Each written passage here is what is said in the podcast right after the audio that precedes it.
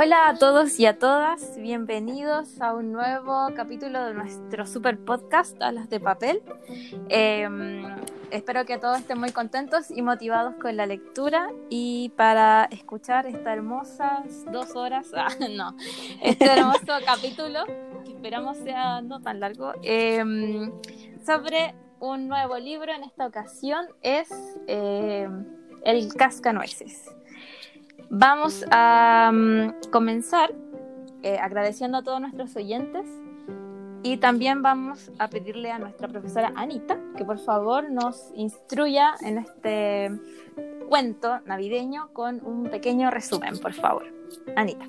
Palmas para mí. Ah, ya, aquí voy. Uh. ¡Eh! Uh, gracias. Ya que en clase no me las dan, pero a casa. ah, ya. Eh, bueno, Voy a comenzar con un pequeño resumen. Esto porque una de nuestras oyentes lo sugirió, ¿cierto, Nicole? Así es. Así que si ustedes tienen sugerencias para nuestro podcast y esto nos va a, ayudar a mejorar, las pueden hacer y van a ser muy bienvenidas y se las vamos a agradecer. Así que vamos a empezar eh, sí, con el resumen de El Cascanueces. Primero que todo, hablando acerca de su escritor, que es Ernst Theodor Amadeus Hoffmann. Es un escritor prusiano y este escritor desarrolló diferentes facetas respecto del arte porque él era dibujante, era pintor. ¿Hay un ruido? Era mi computador, perdón. Ah, ya, no importa. Era pintor, eh, compositor musical y además escritor, pero en el área en la que más fue conocido fue en su área de eh, escritor. Y como escritor, él fue representante del movimiento romántico de la literatura alemana. Y tiene diferentes novelas que pertenecen al romanticismo del terror gótico, que son súper conocidas. Y yo cuando lo supe, claro, me quedé impactada, porque El Cascanueces es una novela infantil juvenil.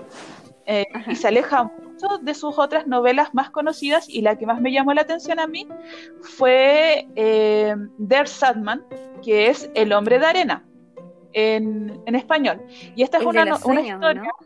Sí, ese, esta historia es tomada por muchos escritores contemporáneos como Neil, Gaiman hoy actualmente.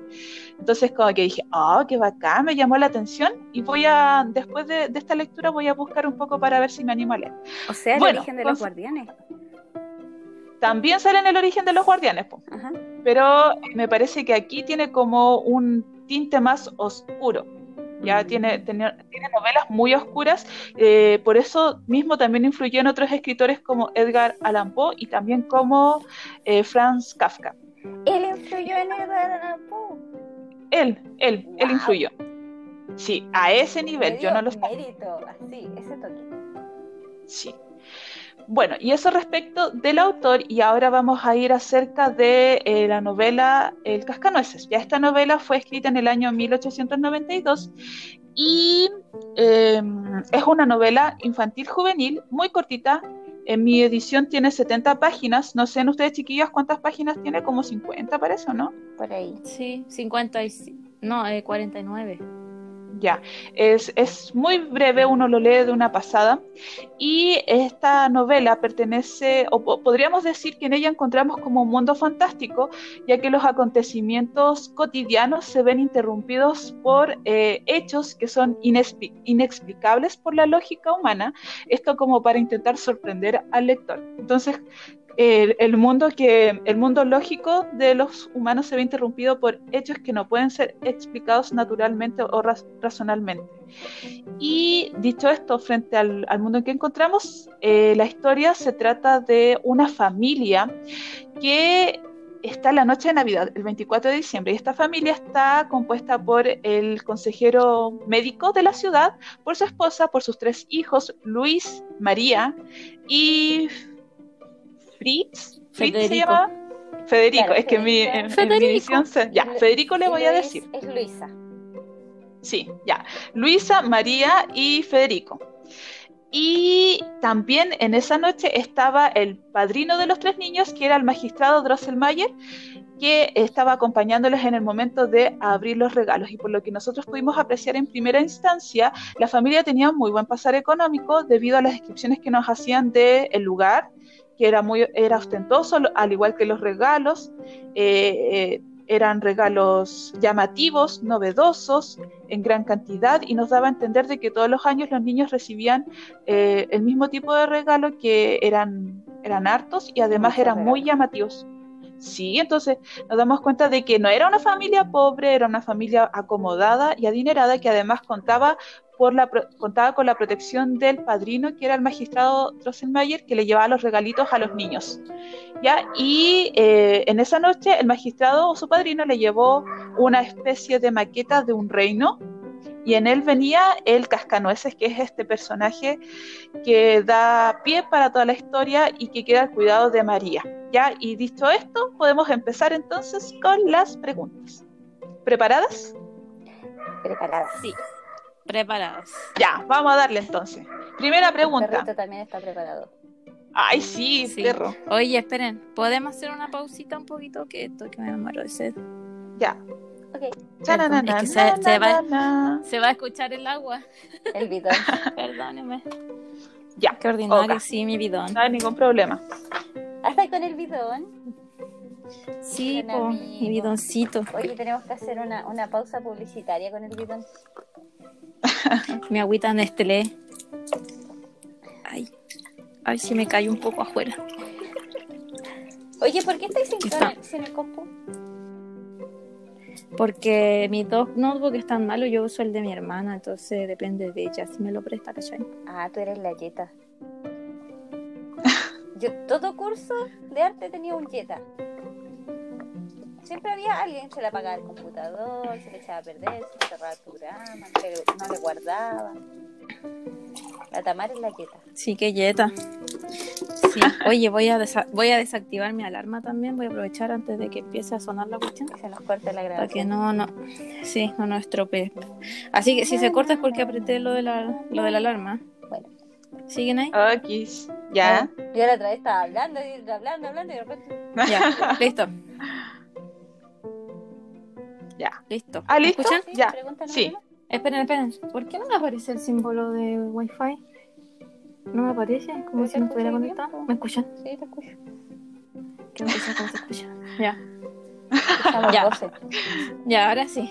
Las preguntas. Se cayó el Pregun- perro igual. Uh, Ya. Ahora sí. Iba con todo el ánimo. perdón. Se cayó el perro. Ya, la cuenta de tres. Uno, dos, tres. Pregunta número uno. Dice así. Antes de leer el libro, ¿habían tenido algún acercamiento a la historia del cascanueces? Si la respuesta es sí, ¿cuál fue? Cuéntenos un poquito acerca de eso. ¿Quién parte? Yo parto. Yo. Por supuesto, Anita, que he Ah. tenido un acercamiento al cascanueces. O sea, Barbie y el cascanueces. ¿Quién no la ha visto? Yo la vi. ¿Qué? De un video ¿Qué? de que la traducción española, cuando es Barbie, no sé si es la del cascanueces, pero bueno, después, después les cuento. Hay traducciones muy chistosas de Barbie en Super Serie. En la de español de España. Sí, pero esta parte la, la tendría que cortar. Lo que pasa es Parece que vio un meme, Nico. Sí, de que cuando le cuando la van van por un río y le piden que le abra la concha. Nancy. Pero es como en una, en una Bar- Barbie de la sirena, de las Sí, mariposas. y parece la- que es una de esas. ¿Me puedes, a- puedes abrir tu concha? ¿Mi concha? Por supuesto. Que puedes abrir mi concha. Decía gracias a los españoles por esta traducción. ya, Qué buena. Ya, Sí, retomando mi respuesta. dale. Eh, sí, yo vi Barbie y el Cascanueces y ahí es con la música del Cascanueces y sale... Creo que fue la primera película de Barbie que yo vi. Creo que Pero no se rían. antigua. Modo, Oye, modo si yo serio. también la vi, si todos hemos caído en las Yo igual. de Barbie. Ya, Cuando no hay nada bien. que ver, el Eh, semana, los.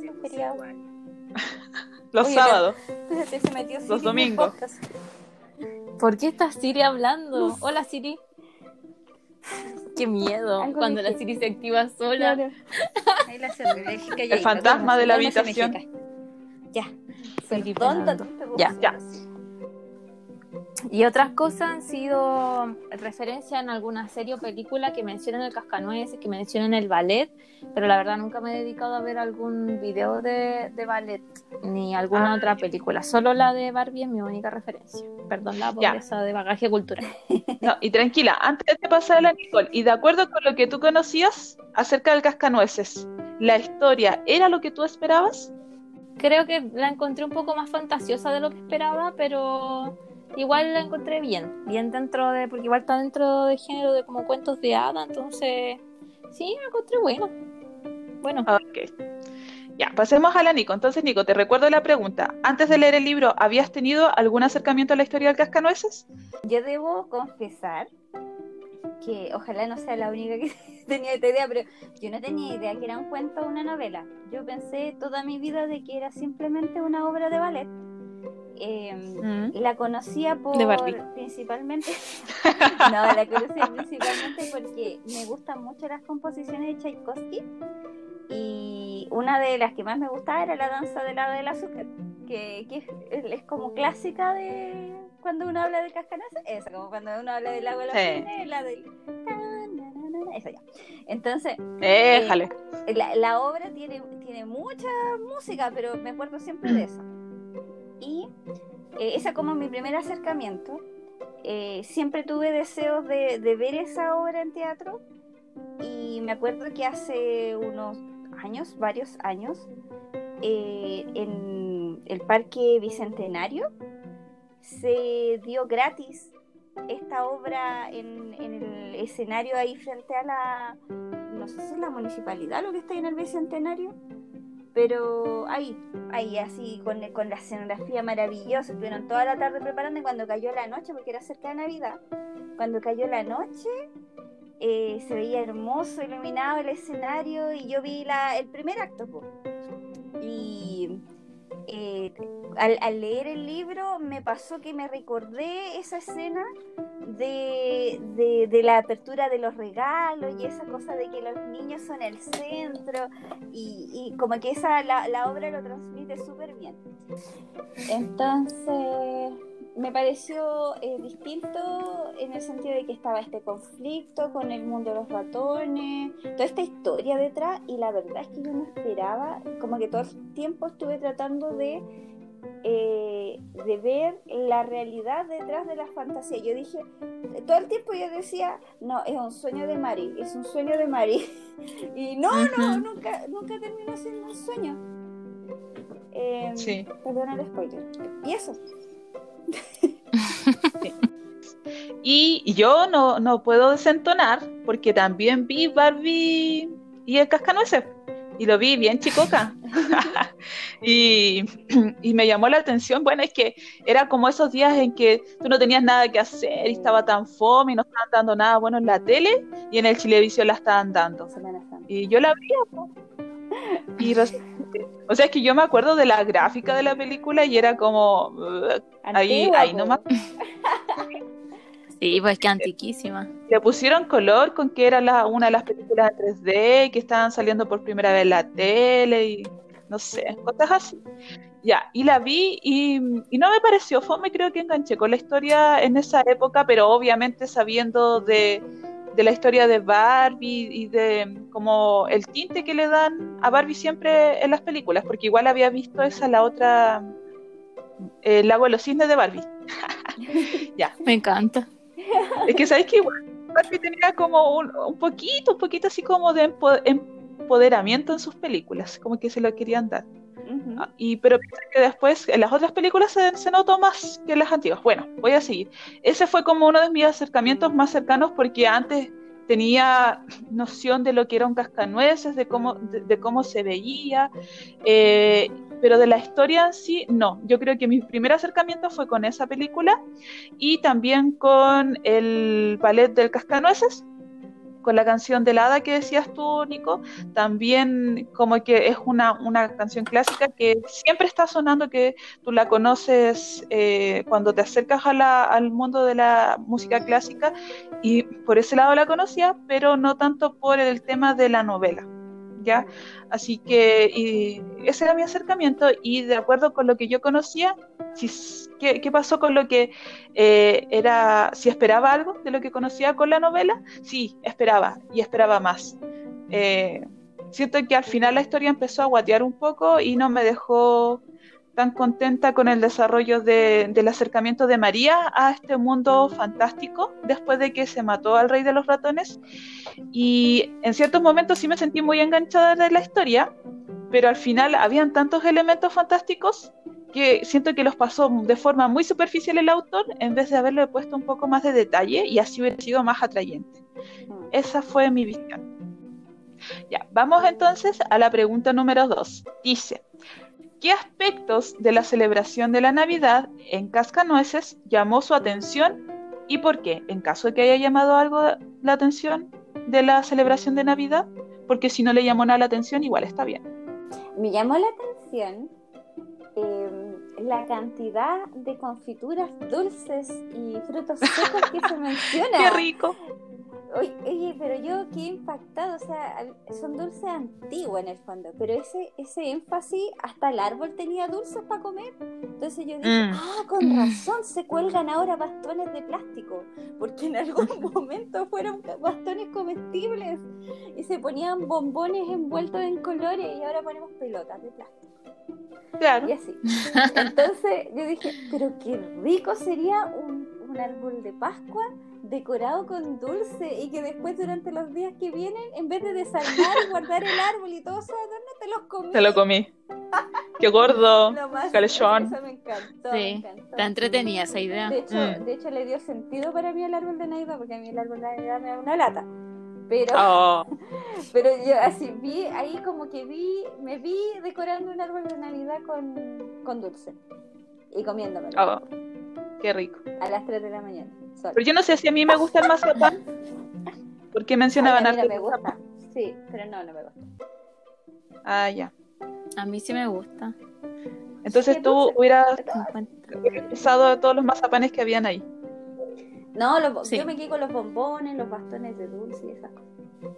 Ay, qué rico, todo rico. Todo rico. Ya. ¿Quién sigue? La cámara. Mm, es mi turno, pero la verdad no, no puse atención a las a la imagen de la celebración de la Navidad en sí. Perdónenme. Tranquila. Es que, bueno, esta pregunta ya la hice principalmente porque a mí sí hubo algo que me llamó mucho la atención y que eh, le pusieron tanto énfasis a la figura del niño Jesús en la Navidad. Era mm. como el niño Jesús te trajo estos regalos. Y obviamente yo dije, pero no es el viejo pascuero, no es Papá Noel. Y yo dije, oh, el niño Jesús. Y me imaginé la estatua del niño Jesús que ponen en el pesebre trayendo los regalos. Entonces eso para mí me llamó mucho la atención porque culturalmente eh, daba más énfasis al tema religioso de la Navidad y conectándolo más con el tema del nacimiento de Jesús pero desde un sentido materialista, porque en el fondo el niño Jesús te trajo esos regalos y la casa estaba llena de regalos, reventaba de regalos por las ventanas, creo yo. Eh, ¿Tendrá alguna relación que ver con que la reforma eh, luterana, cristiana, viene de, de Alemania? ¿En qué año fue? 1500 y algo. Puede ser, puede ser.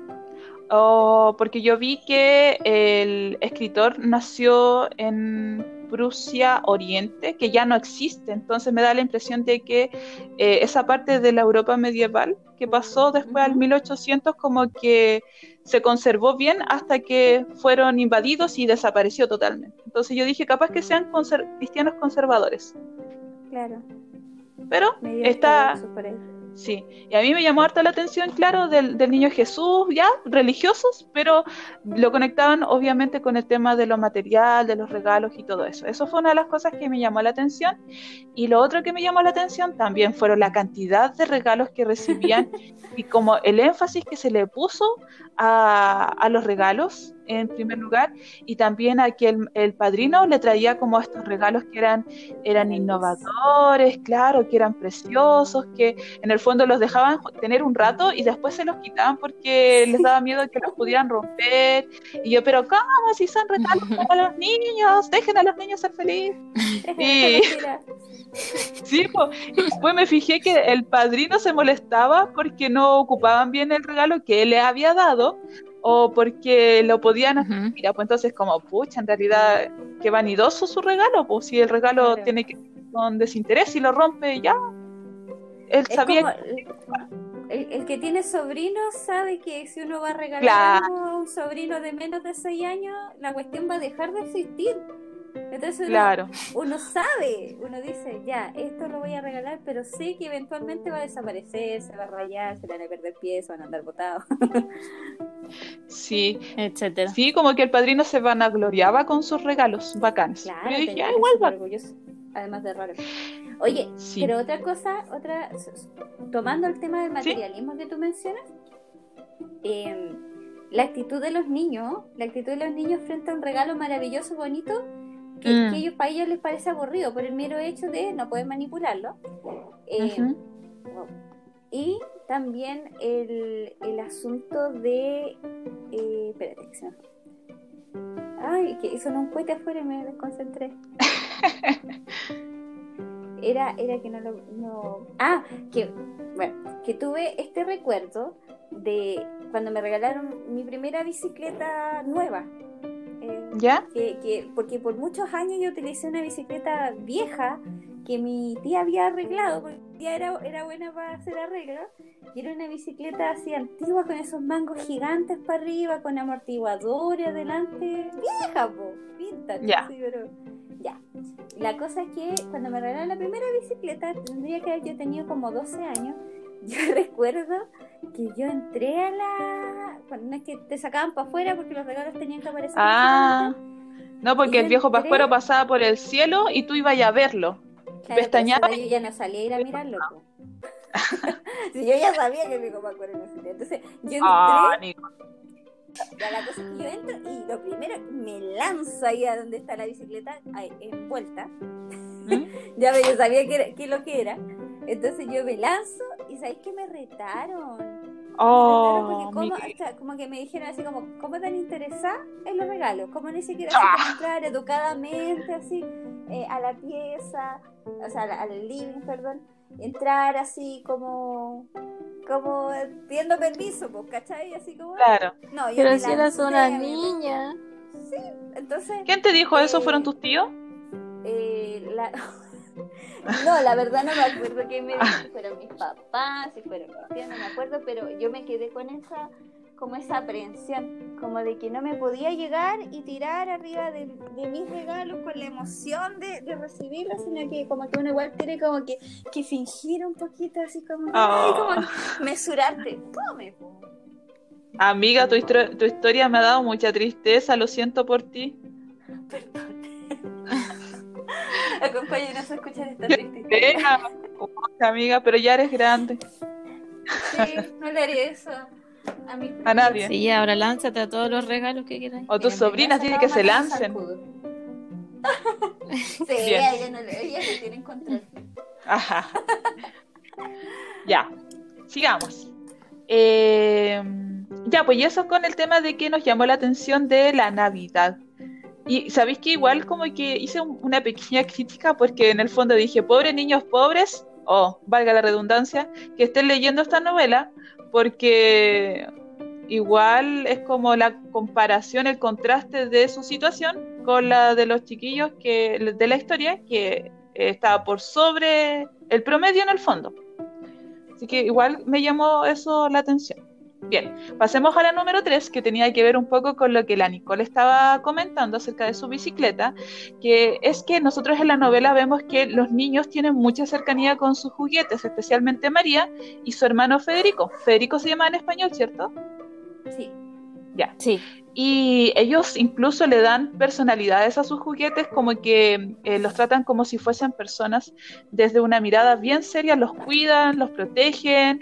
Eh, el hermano Federico tenía sus húsares y si, si, él consideraba que no se comportaban a la altura, los sacaba, los humillaba frente a los otros y así sucesivamente. Entonces, eh, hay una relación muy cercana de los niños con sus juguetes. Yo quería preguntarles a ustedes si en su infancia tuvieron algún juguete que pudiesen decir, en realidad yo tenía una relación cercana con ese juguete, así como María con sus muñecas o Federico con sus húsares. ¿Quién empieza? O Andy con Woody. También. Ya. Eh, sí, yo recuerdo un juguete que era una Barbie, eh, muy especial porque era de estas que eran eh, una Barbie princesa, pero no me acuerdo exactamente cuál que ya muchos años. eh, pero me acuerdo que cuando me la regalaron yo no lo podía creer porque oh. cuando, yo me acuerdo cuando yo era chica éramos súper pobres, súper, súper pobres. Entonces cuando mi papá, mi papá me compró esa, esa Barbie, la recibí para Navidad, fue tan increíble, y estaba tan contenta. Entonces, claro, yo andaba con mi Barbie para todos lados y jugaba en el baño a bañarla y le peinaba su pelo y todo, hasta que después, como toda la Barbie, se le ponía todo el pelo horrible de tanto manoseárselo y un día que la estaba peinando, le, eh, le, la, la, tiré muy, le tiré muy fuerte el pelo y se le salió la cabeza y se rompió. Oh, oh.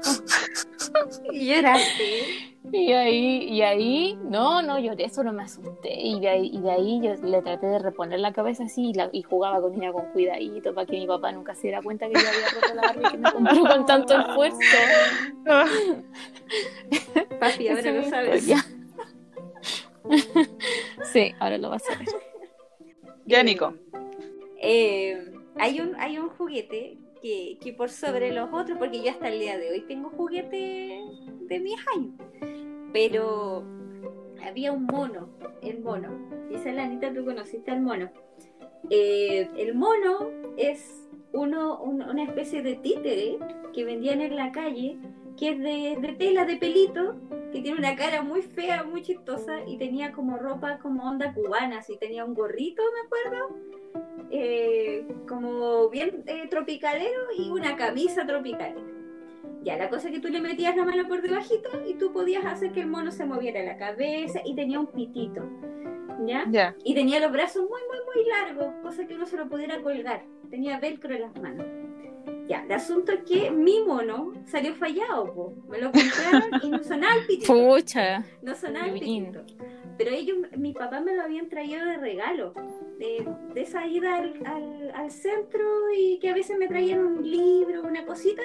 Ya, me trajeron el mono, lo habían visto en la calle y les gustó, me lo trajeron. Ya, la cuestión es que yo al mono, lo, yo lo cuidaba como mi guagua lo cuidaba oh. así a morir. Yo andaba, a donde iba yo con el mono. Tengo fotos en la playa con el mono.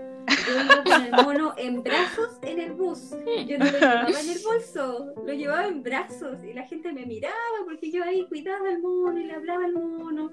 Y así, pues. Y mi hermano, mi hermano, para hacerme sufrir, cuando él quería molestarme, él, por ejemplo, en la playa íbamos a estas rocas así que están a la orilla del mar y él hacía como que me tiraba el mono y me lo ponía hacia la orilla así de la roca como que se iba a caer y yo llegaba a llorar por el mono. O lo maltrataba, pues, lo maltrataba y yo lloraba por el mono.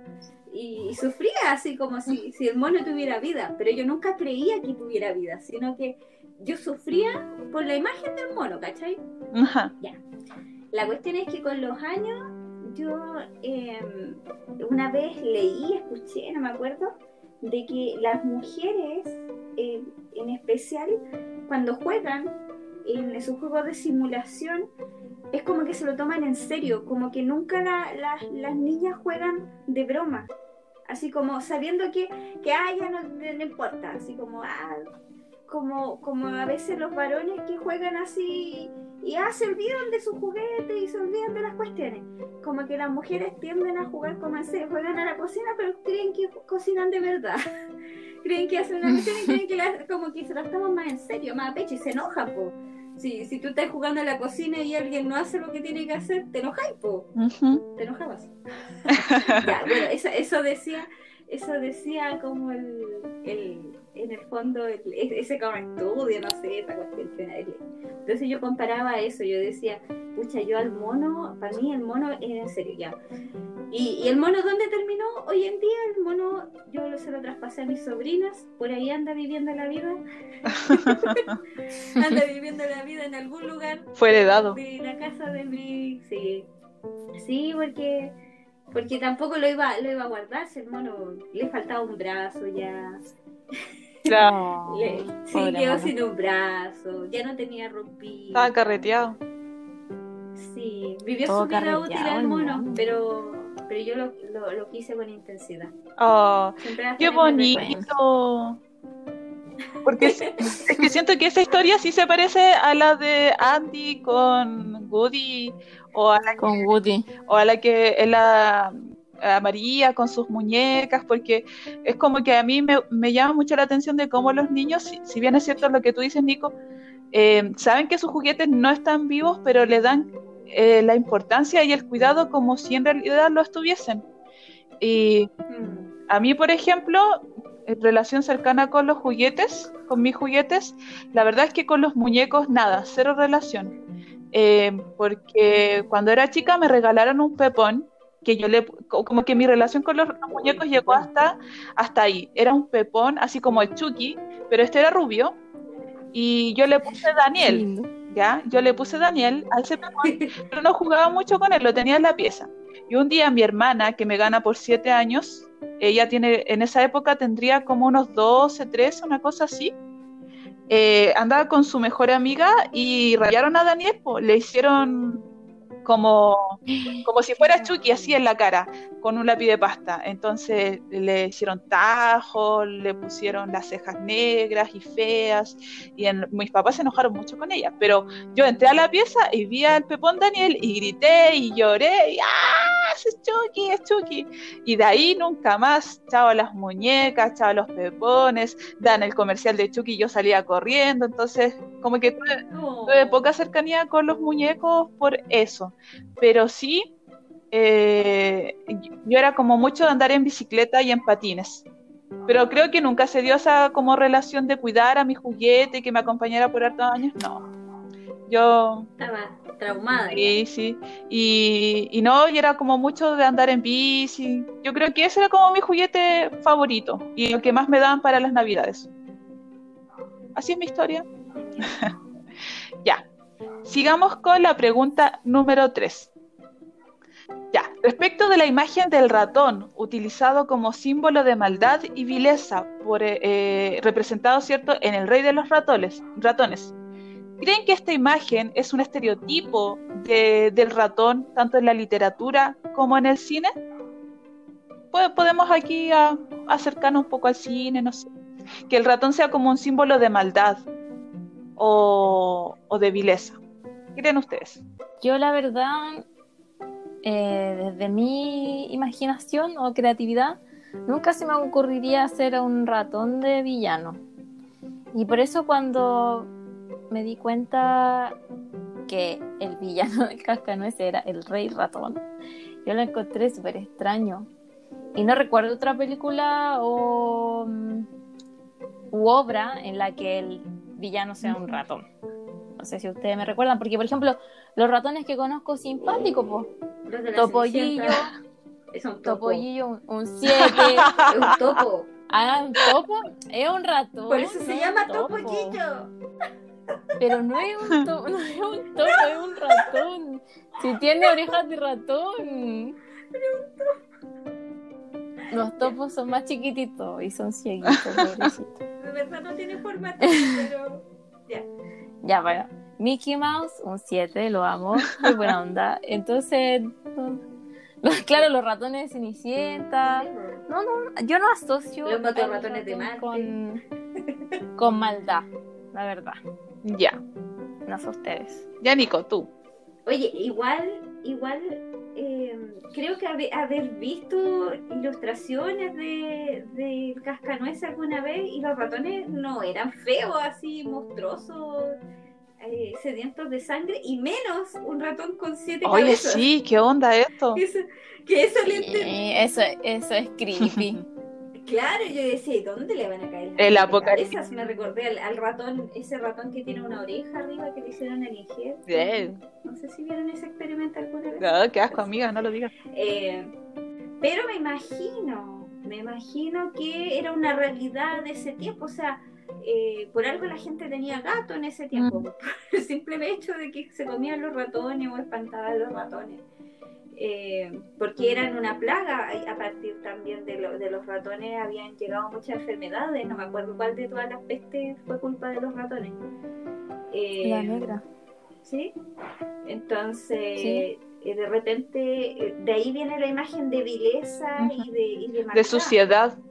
Claro, y de, y de aprovechamiento, porque en el fondo los ratones, eh, la, la ratona, Mm. eh, el, después el, el rey ratón, era una cuestión de extorsión y aprovechamiento sin fin. po. No era como que el gallo hacía la maldad y la hacía, sino que como que buscaba siempre hacer más daño y más daño y hacer sufrir y sufrir. Entonces eh, es como casi un, un, un deseo de una crítica social, no sé. Mm. Es que, ya. Lo que a mí me pasó es que cuando yo vi este ratón, claro, al, al rey de los ratones, que era, eh, me lo imaginaba gordo, asqueroso, con sus siete cabezas y su- sus colmillos, con carne, así con sangre, guácala.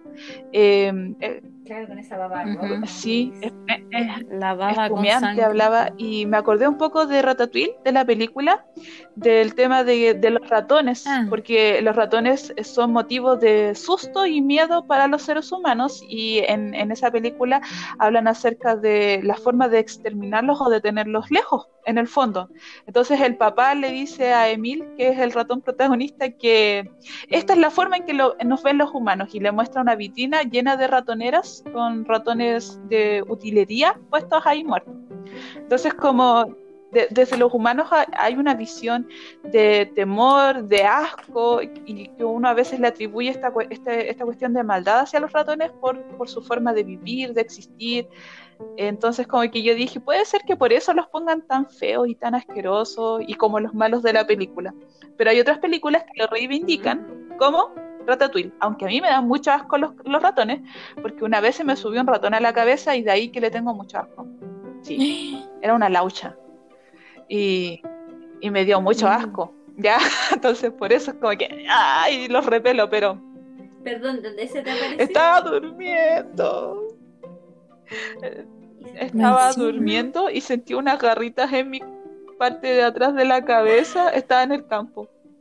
Y, y me di vuelta así como con miedo y vi la laucha que saltó y ya no, no voy a poder seguir durmiendo. Estaba más asustada la laucha de ti que tú de. No, fue una experiencia traumante y no se la deseo a nadie.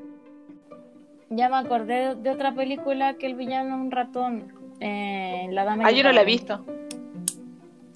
¿Es un ratón? ¿No han visto la de, ¿no han visto No. la de Monito? No. ¿Nunca?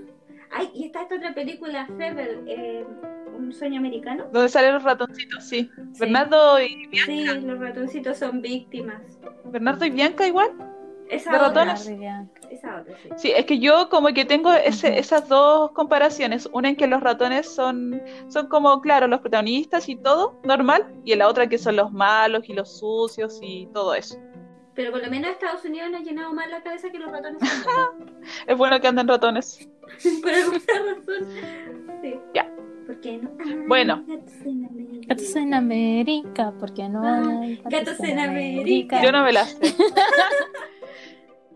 Por fin encontré a Tení alguien que la sabe.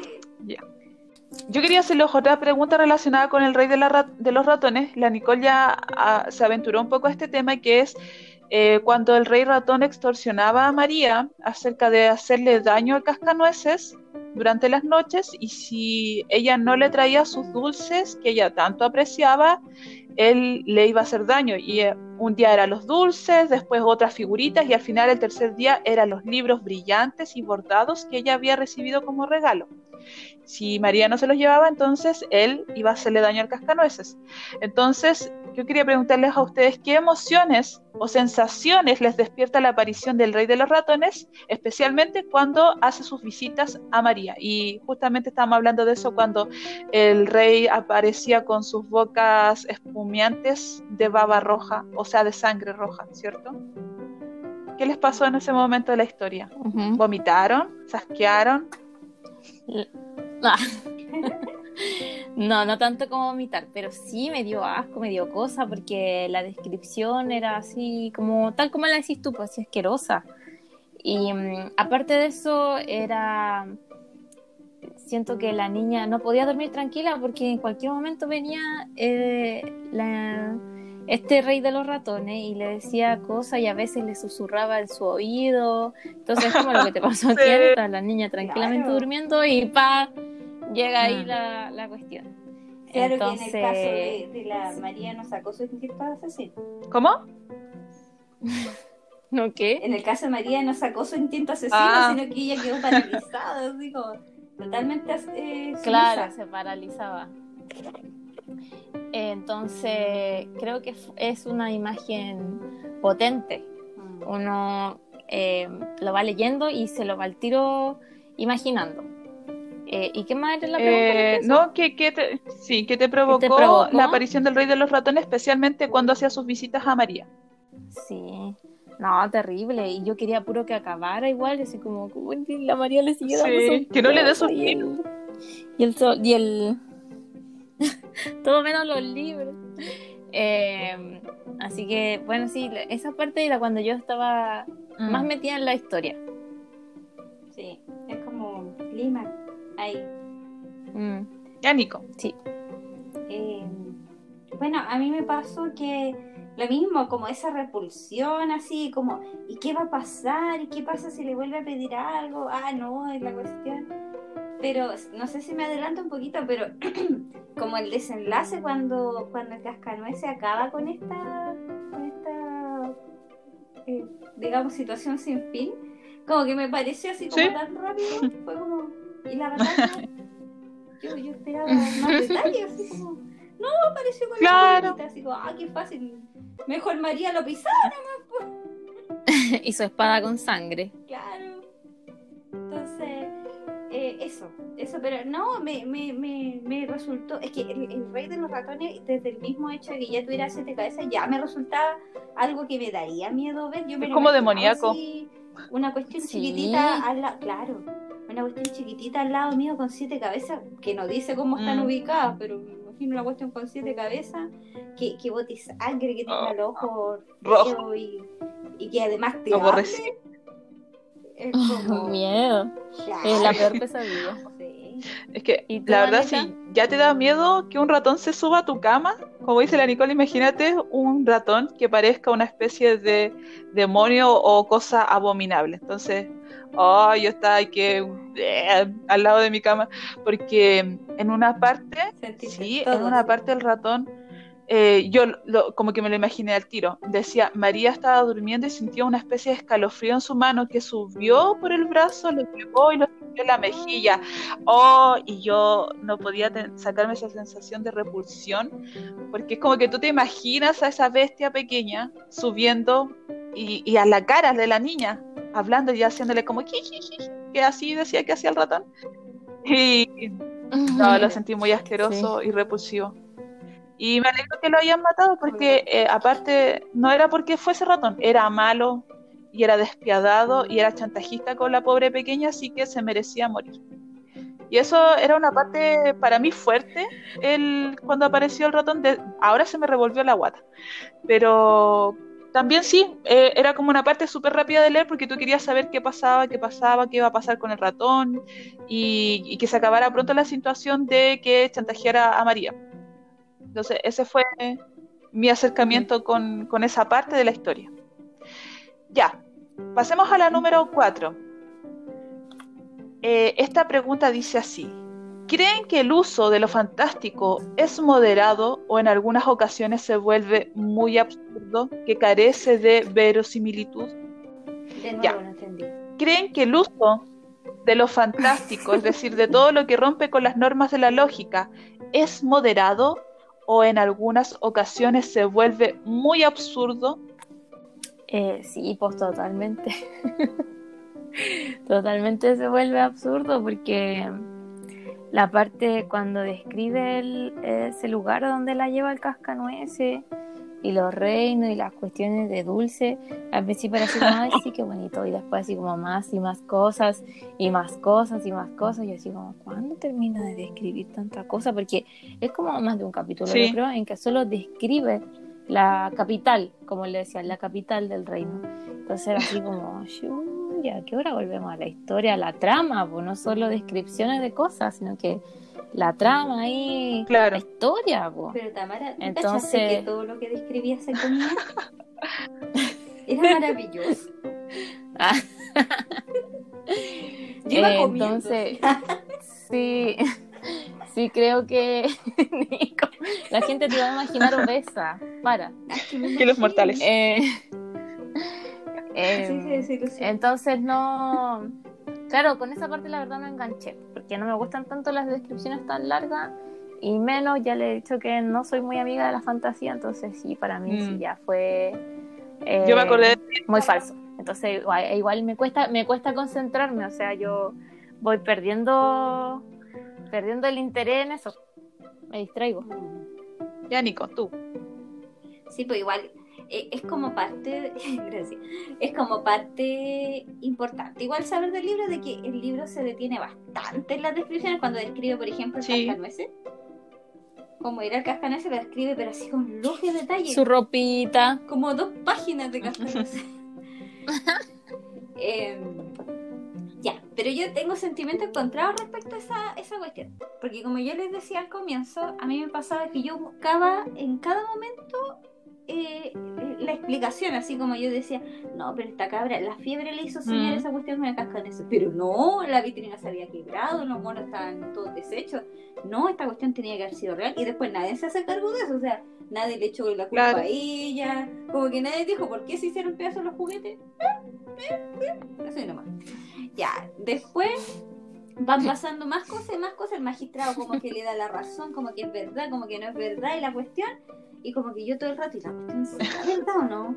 Y sabéis que yo terminé pensando, terminé pensando en mi búsqueda de lógica, racionalidad, adulta, falta de, de, inocencia. Yo dije, esta, esta loca se tiene que ver. Oh. Porque se la lleva. Se la lleva. Pero vuelve. Ya, bueno, ese, ese es un lado, un lado con respecto a este, este, este enfrentar este mundo maravilloso a donde la lleva el mazapán por el camino corto. Em, y por otro lado, a mí que me encantó el mundo ese, porque todo era comida, todo era para comer, todo era lindo, y hasta los problemas que tenían eran relacionados con la comida, los, estos que tenían que envolver los chocolates porque se lo comían. Eso era chistoso. Así, era todo bonito. pero la parte que más me enamoró, que, la, que una parte así que yo me la imaginé así a full color, así, pero me la, me la imaginé así me lo imaginé como, como el opening de Sailor así. El, el, lago rosado con los cisnes blancos y sus mm. cintas doradas brillando y esa, digamos, ese, esa carroza con forma de concha, que de ahí me acordé también de la, película de Barbie. Eh, llevaban estos delfines con escamas doradas. Y yo dije, qué maravillosa imagen. Es como, no sé, yo, yo decía, yo creo que me falta imaginación para ver lo hermoso que tiene que haber sido eso. Sí, Ilústralo.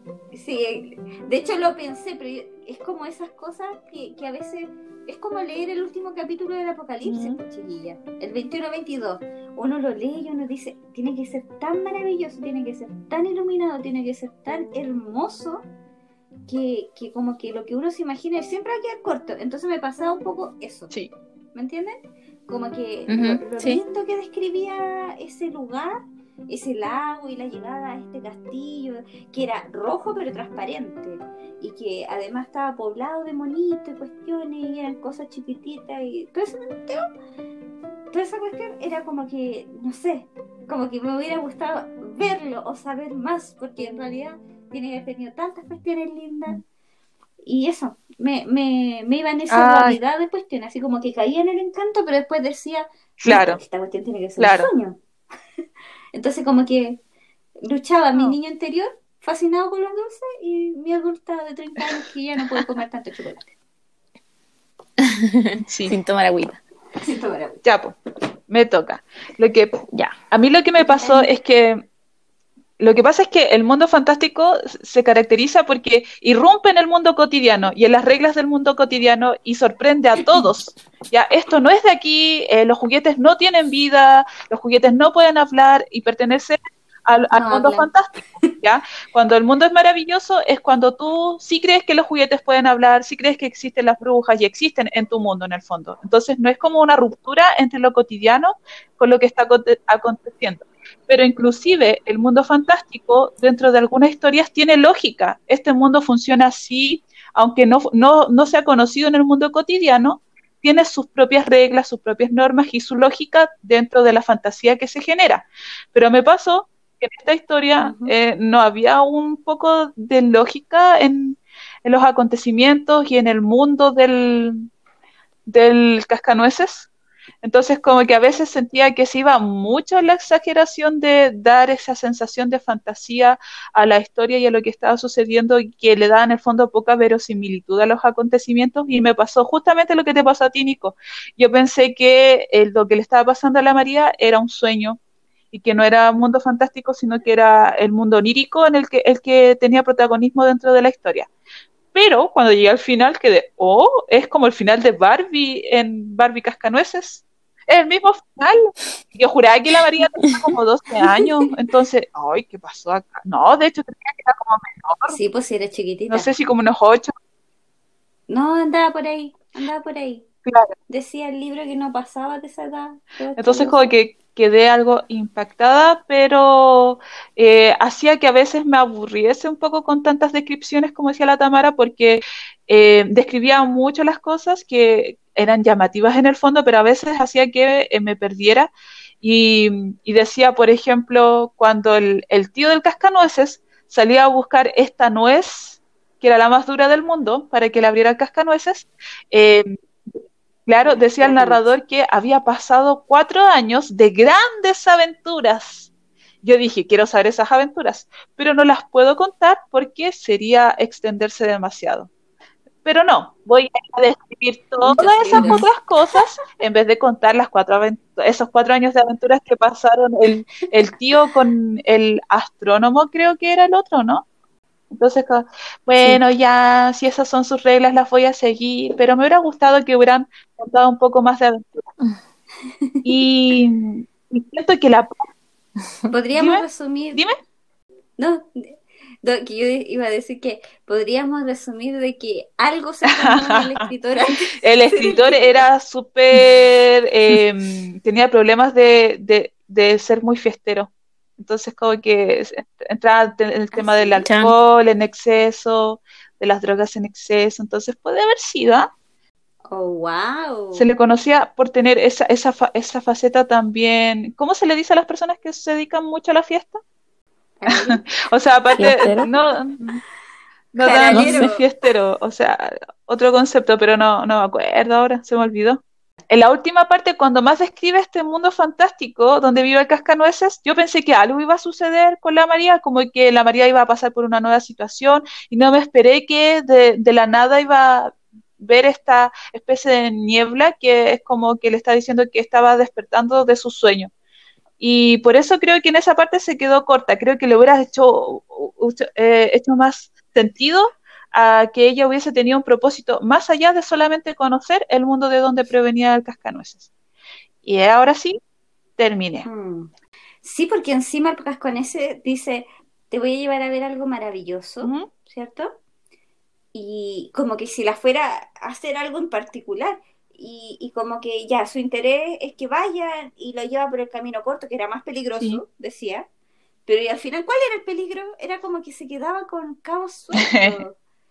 E-, esa parte se queda como cabo mm. suelto. Es cierto. Bueno, vamos a... Ah, sí, sí. A, la, a la siguiente pregunta. Y esto tiene que ver un poco con nuestras decisiones de las lecturas actuales relacionadas con la Navidad. ¿Avivó las energías navideñas este libro? ¿Sí o no? ¿Y por qué? Al grano. No. Cuéntenos por qué, señorita. No. Mm. Porque el asunto de la Navidad es solo un momento muy breve al, al principio del relato. Y la Navidad pasa así a, a segundo plano, pero es como fue la Navidad. Todo lo mágico ocurre después. Entonces no es como el sentido mágico de la Navidad. Además, que abrieron, si no me equivoco, los regalos el Sí, 24 y no lo abrieron el 25. 24. Pero yo siempre lo abro el 24. Bueno, ahora ya no porque no recibo, pero si recibiera. Sí, pero ellos son alemanes, no son chilenos. pero son los gringos o no. Es que la, la costumbre, sí, pues la costumbre gringa es el 25, porque Santa Claus trae los regalos en la noche y en la mañana aparecen. De- por arte de- No, pues lo impaciente Ya, pero no hablemos de los gringos. lo- lo impaciente latino- latinoamericanos van, miran una estrella y dicen, no, no, no, llegaron. Porque como hay que tener el cabro chico toda la noche despierto ahí ansioso, despertándote a las 5 de la mañana para abrir los regalos. Sí, no, qué flojera. La ansiedad.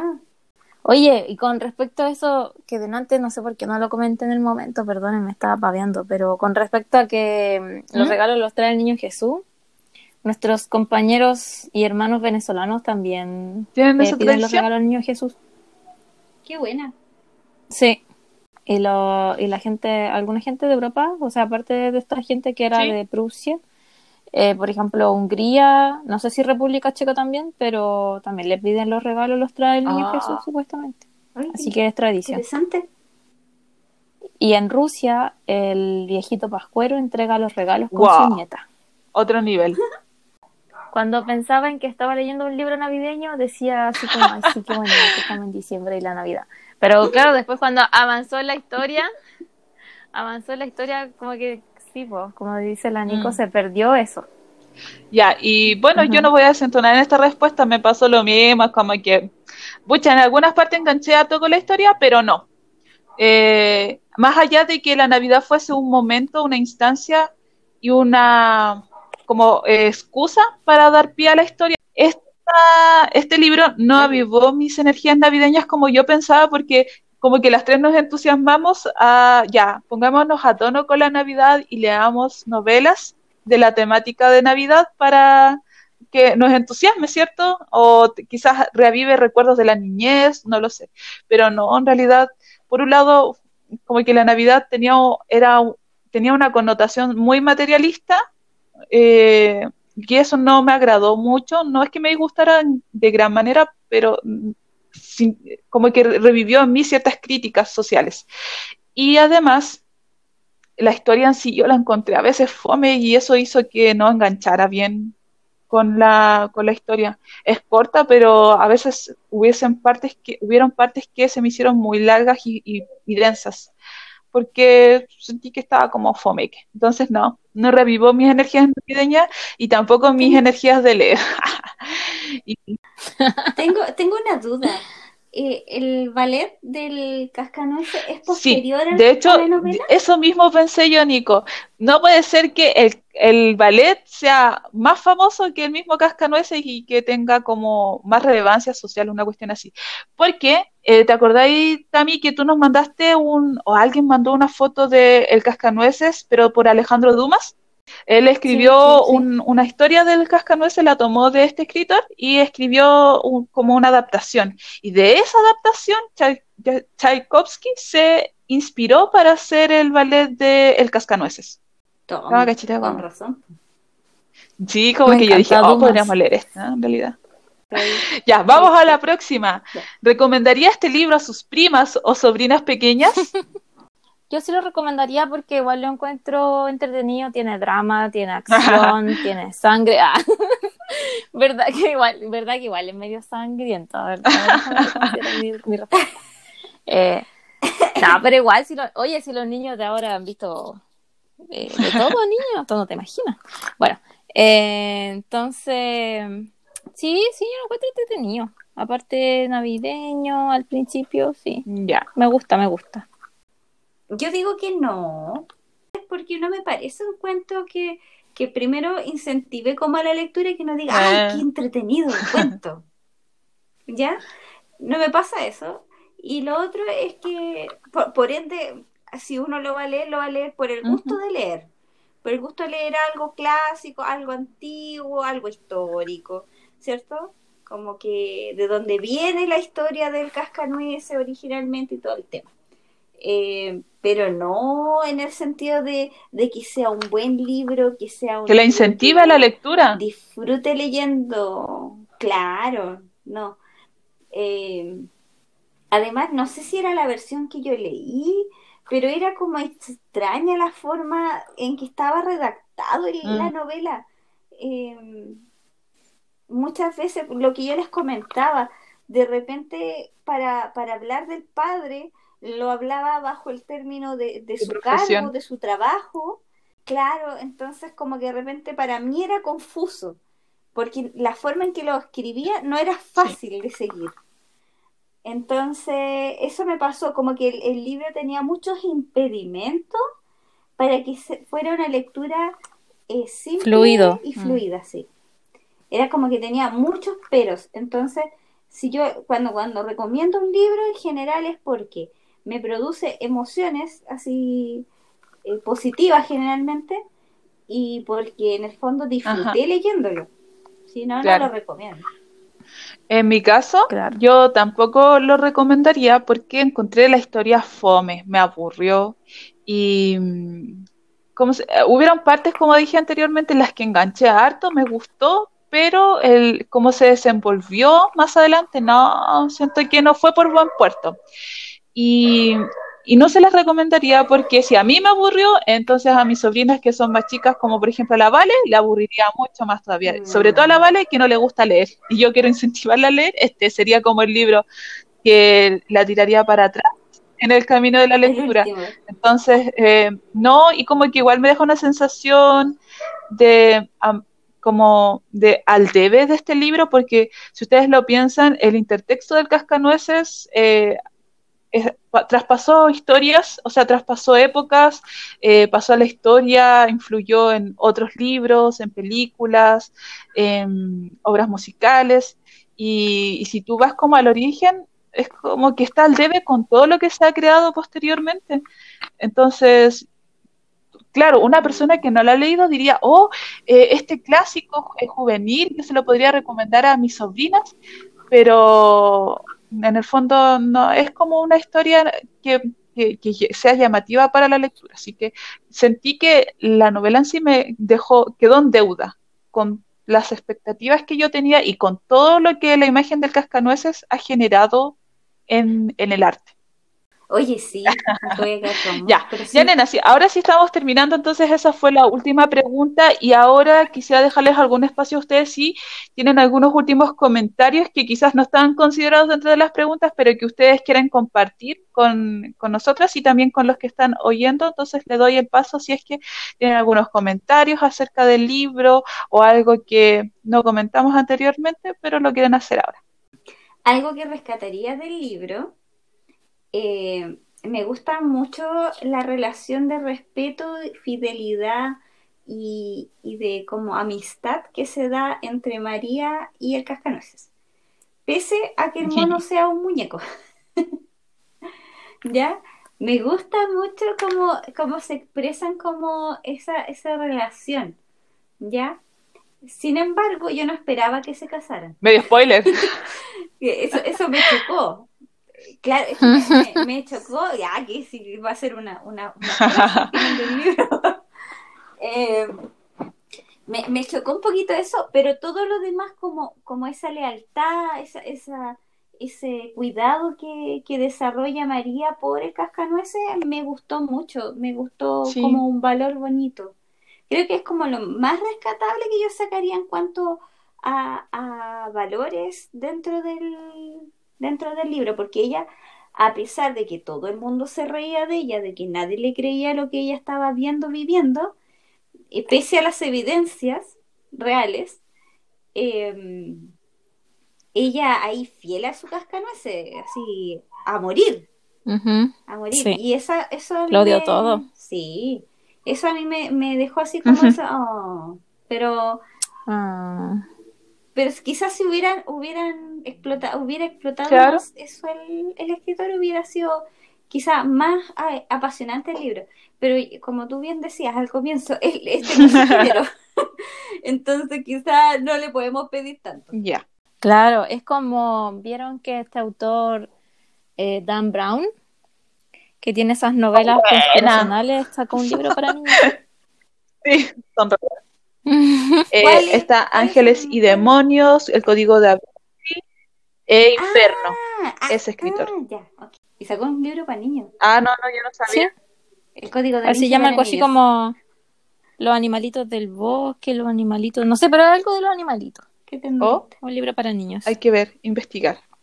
Yo quiero decir que estaba pensando justo en que me faltaban los valores, porque en general tratan los autores de meterle valores a los libros de los niños, como en Peter Pan, ¿qué valores había? No sé, no me acuerdo. jamás crecer Pero la adultez es mala no, pues la, la magia de, de ser niño y la inocencia y la alegría y todo eso. Y en cambio en este libro como que no lo asocié con ningún valor en específico.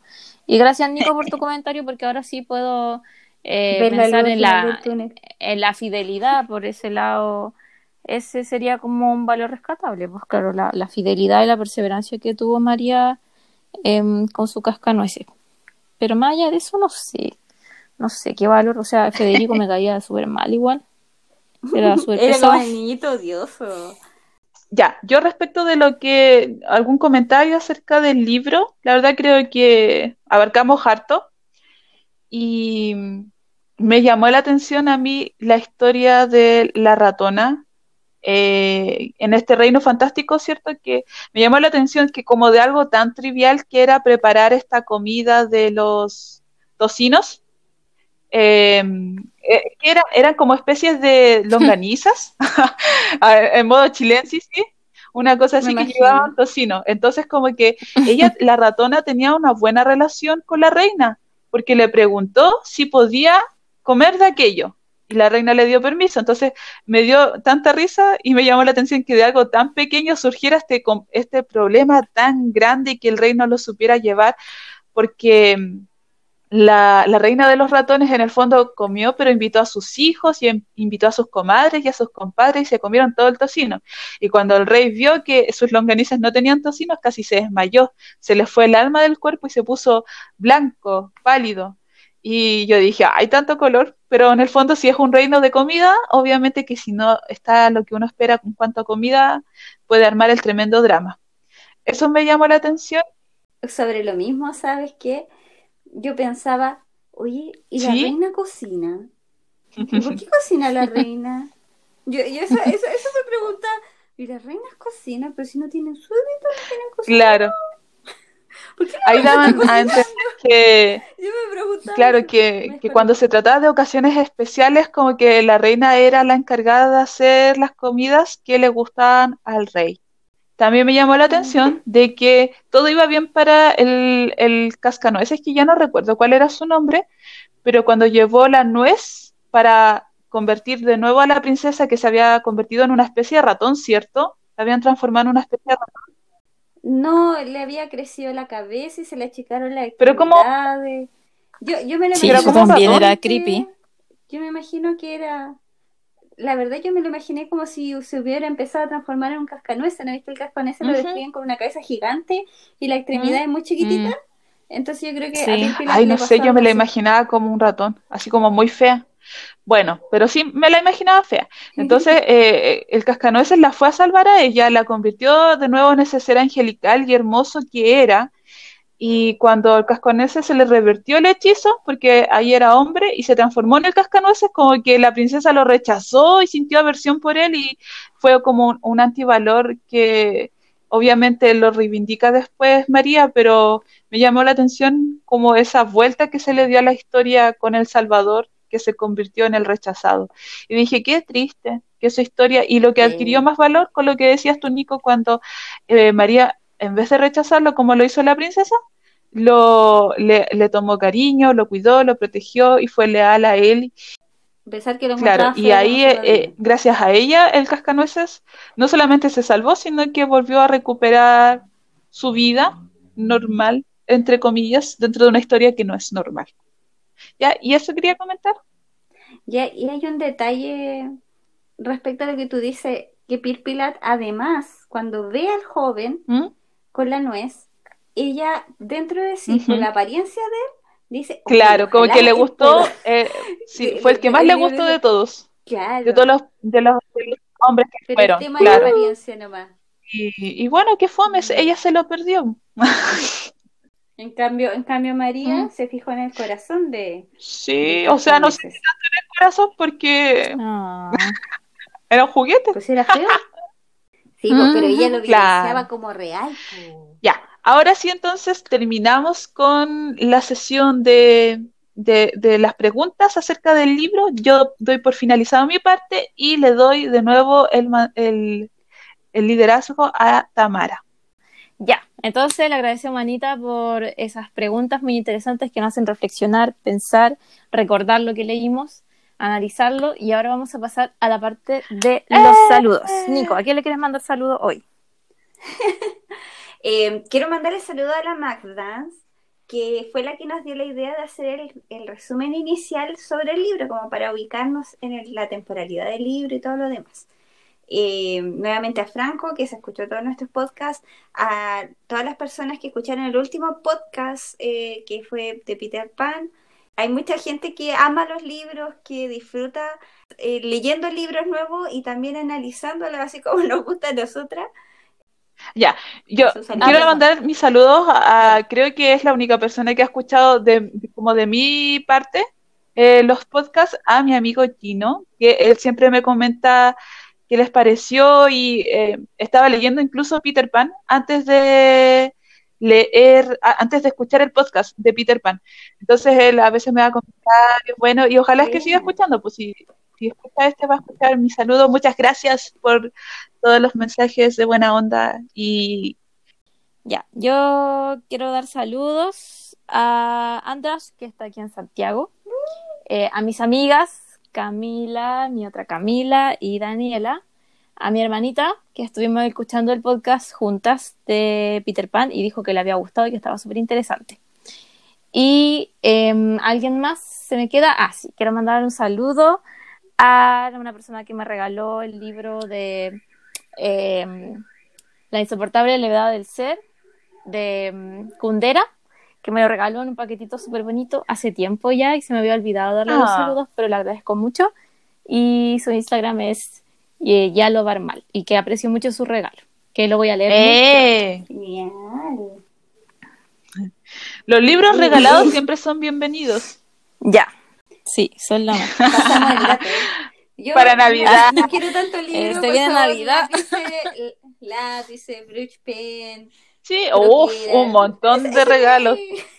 Prometo ser la persona más agradecida del mundo. Ya. Entonces, ¿algo extra que se A mí no. Nada. Muchas gracias a todos los que nos escucharon. Espero hayan disfrutado nuestros comentarios con respecto al cascanueces y los dejamos cordialmente invitados para la próxima semana para que nos escuchen y se animen a leer con nosotros, se motiven con la lectura. Cualquier lectura les sirve para eh, ayudar a concentrarse, vocabulario y todos los múltiples beneficios que tiene. Así que agradecemos a todas las personas que aman los libros y motivamos a los que aún no están tan integrados en el mundo de los libros para que empiecen con cualquier lectura que les llame la atención y se enamoren de la lectura. Y ahora ¿Cierto? ¿Y la Nico podría insertar aquí la música de del Cascanueces de Tchaikovsky. No, Tamara?